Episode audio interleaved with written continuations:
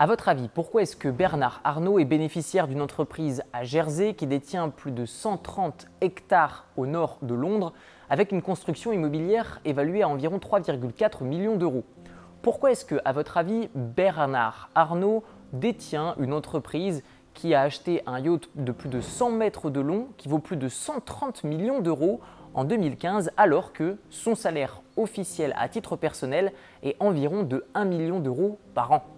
Salut c'est Théo et vous l'avez compris dans cette vidéo je vais vous montrer comment les riches font pour protéger et investir leur argent. Ce que je vous propose c'est de vous montrer comment les salariés, comment les entrepreneurs et comment enfin les riches, c'est-à-dire ceux qui le sont déjà et qui vont le rester pendant très longtemps et devenir de plus en plus riches, font pour investir leur argent. Alors pour illustrer rapidement mes propos, je vais vous montrer tout d'abord comment la plupart des salariés ou fonctionnaires en France font pour gagner de l'argent et l'investissent. Dans un premier temps, ils vont être payés par un salaire, c'est-à-dire que leur patron va payer des cotisations sociales, donc de ce fait, ils vont pouvoir moins les payer que s'ils étaient propriétaires de leur propre entreprise.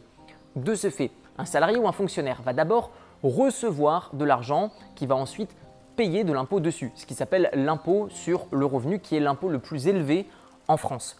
Dans un second temps, ces salariés ou fonctionnaires vont effectuer la plupart du temps un crédit immobilier pour investir dans l'immobilier, puisque la plupart du temps, eh bien, on a tendance à croire en France que le meilleur investissement, c'est l'investissement immobilier parce que voilà, c'est une tendance en France qu'on a. On aime épargner et investir dans l'immobilier.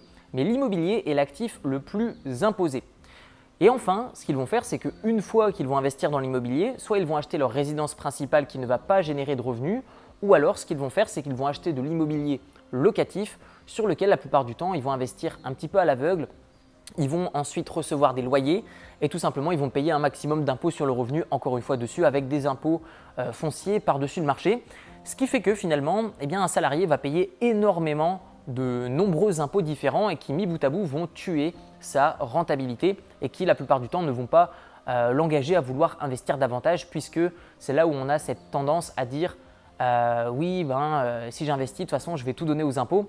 Encore une fois, avec les bons montages fiscaux et de la bonne manière, en utilisant le bon véhicule d'investissement, vous n'allez payer aucun impôt.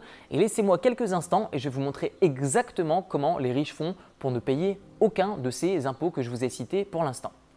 Alors maintenant, comment les entrepreneurs font pour investir? Eh bien, l'avantage qu'ils vont avoir comparément aux salariés et aux fonctionnaires, c'est que l'entrepreneur va choisir en quelque sorte euh, combien est-ce qu'il va se payer, soit au travers de dividendes ou soit au travers de salaires, et la plupart du temps un petit peu des deux pour équilibrer au niveau des taxes. Et donc du coup, ce qu'il va se passer, c'est que l'entrepreneur va payer bah, l'impôt sur les bénéfices de son entreprise, puisque son entreprise va générer des bénéfices, et ensuite il va se reverser donc soit des dividendes, donc il va payer une flat tax en France, ou alors il va se reverser un salaire sur lequel il va payer des cotisations sociales. Ensuite, grâce à ça, à titre personnel, il va effectuer un crédit, généralement plus élevé ou avec des conditions plus souples qu'un salarié ou un fonctionnaire, puisqu'il peut ajuster son euh, versement de revenus d'un point de vue personnel. Et ensuite, il va encore une fois payer de l'impôt sur la plus-value. Maintenant, ce que je vous propose, c'est de vous montrer comment les riches font pour ne payer quasiment aucun impôt sur le revenu, aucun impôt sur les bénéfices de leur entreprise et s'enrichir de manière drastique et beaucoup plus rapide avec beaucoup moins de comptabilité. Souvenez-vous, au début de cette vidéo, je vous ai évoqué le cas de M. Arnaud qui va détenir des actifs tout simplement à titre professionnel, à titre d'entreprise et non pas à titre personnel. La plupart du temps, les personnes qui sont de la classe moyenne ou qui vont s'élever, qui n'ont pas d'éducation financière, vont la plupart du temps vouloir détenir des choses à titre personnel. Ah oui, je veux ma voiture, ah oui, je veux ma résidence principale, et du coup, tout ça, je le veux à titre personnel, je veux que ce soit à moi. Les riches fonctionnent d'une autre manière. Ils ne sont pas euh, envieux d'avoir ces actifs ou ces passifs à titre personnel. Ils se disent, si je peux en profiter, cela signifie que c'est comme si c'était à moi. Et ils vont se concentrer davantage sur la partie fiscale, exonération d'impôts, tout en pouvant jouir de leurs actifs et leurs passifs. Un actif, je le rappelle, c'est quelque chose qui vous rapporte de l'argent. Un passif, c'est ce qui vous fait perdre de l'argent. Vous achetez une voiture, vous sortez du garage, vous avez perdu de l'argent. Vous achetez l'iPhone 40, vous sortez de l'Apple Store, vous avez perdu de l'argent. Vous achetez une nouvelle télévision, vous attendez quelques années, vous avez perdu de l'argent un actif, vous achetez des biens immobiliers en dessous du prix du marché, vous le mettez en location, vous gagnez de l'argent sur le rendement mais aussi sur la plus-value. Même chose en bourse, vous investissez dans des actifs, donc des titres, par exemple actions, obligations, matières premières, ETF, peu importe. Ça vous rapporte un rendement au travers de dividendes et lorsque vous allez le revendre, vous allez le revendre à des optimistes, des gens plus optimistes que vous et de ce fait, ils vont vous le racheter plus cher et vous allez encaisser une plus-value. Eh bien, les riches fonctionnent exactement de cette manière. Comment ça se passe? Les riches ont des entreprises. Ils vont recevoir des revenus issus de leurs clients. Cependant, ils ne vont pas payer d'impôts sur les bénéfices de leur entreprise puisque ils vont effectuer une manipulation comptable qui s'appelle un écrasement du bénéfice. Qu'est-ce que ça veut dire? C'est très simple, même si vous n'avez jamais rien compris à la comptabilité, même si ça ne vous intéresse pas du tout, je vais vous l'expliquer en une phrase. C'est tout simplement le fait que vous avez des bénéfices, par exemple 1000 euros de bénéfices, et vous n'avez quasiment pas de charge. Et eh bien de ce fait, vous allez créer une autre entreprise qui va facturer par exemple cette première entreprise pour diminuer les bénéfices pour arriver quasiment à zéro de bénéfices. Donc admettons que si vous aviez par exemple 100 000 euros de profit cette année, eh bien si vous effectuez donc un versement, une remontée de dividendes entre votre entreprise d'exploitation, c'est-à-dire l'entreprise dans laquelle vous travaillez qui est à vous, et l'entreprise de non-exploitation, ce qui s'appelle une holding, eh bien tout simplement si vous aviez effectué 100 000 euros de profit, vous effectuez par exemple une facture, une remontée de dividendes par exemple de 70 000 euros, eh bien votre profit de l'entreprise A, votre entreprise d'exploitation, n'est plus que de 30 000 euros. Donc vous avez très bien compris que peu importe le montant d'impôt sur les bénéfices de votre entreprise, vous allez en payer largement moins sur 20 000 ou 30 000 que sur 100 000. Et ensuite, tout cet argent, cette différence de 70 000, est renvoyé dans une autre entreprise qui s'appelle une holding.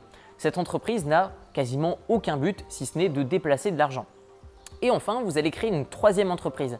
Et cette troisième entreprise peut être une entreprise, par exemple une SCI, Société Civile Immobilière. C'est une entreprise qui va simplement recevoir des fonds de votre holding et qui ensuite va investir dans l'immobilier. Et donc ce qui est génial, c'est que même cette SCI qui va rentrer donc des loyers de la part de vos locataires, même elle ne va pas payer d'impôts. Comment est-ce que c'est possible? Tout simplement parce que si vous avez un locataire qui vous paie 1000 euros par mois, vous avez touché à la fin de l'année 12 000 euros. ok? Ensuite, ce qui va se passer, c'est que vous avez peut-être des rénovations à faire. Vous avez peut-être, par exemple, euh, prévu d'effectuer une future acquisition immobilière. Ce qui est intéressant avec l'immobilier, c'est que vous allez pouvoir tout simplement écraser votre bénéfice pendant de nombreuses années. Et même le jour où votre bien sera totalement remboursé, si vous avez utilisé l'effet de levier de la banque, eh bien ce qui est intéressant, c'est qu'en achetant un nouveau bien immobilier, vous allez pouvoir mutualiser les coûts. Ce qui fait que même si j'ai un bien qui ne nécessite pas de rénovation, qui va rentrer des gros loyers, euh, si je décide de le revendre, je vais effectuer une grosse plus-value. Tout ça ne sera jamais imposé à condition que je continue d'écraser mon bénéfice. Et vous allez me dire, ok Théo, mais c'est bien gentil, mais à quel moment je vais pouvoir utiliser cet argent? Puisque le but, c'est quand même de profiter de son argent.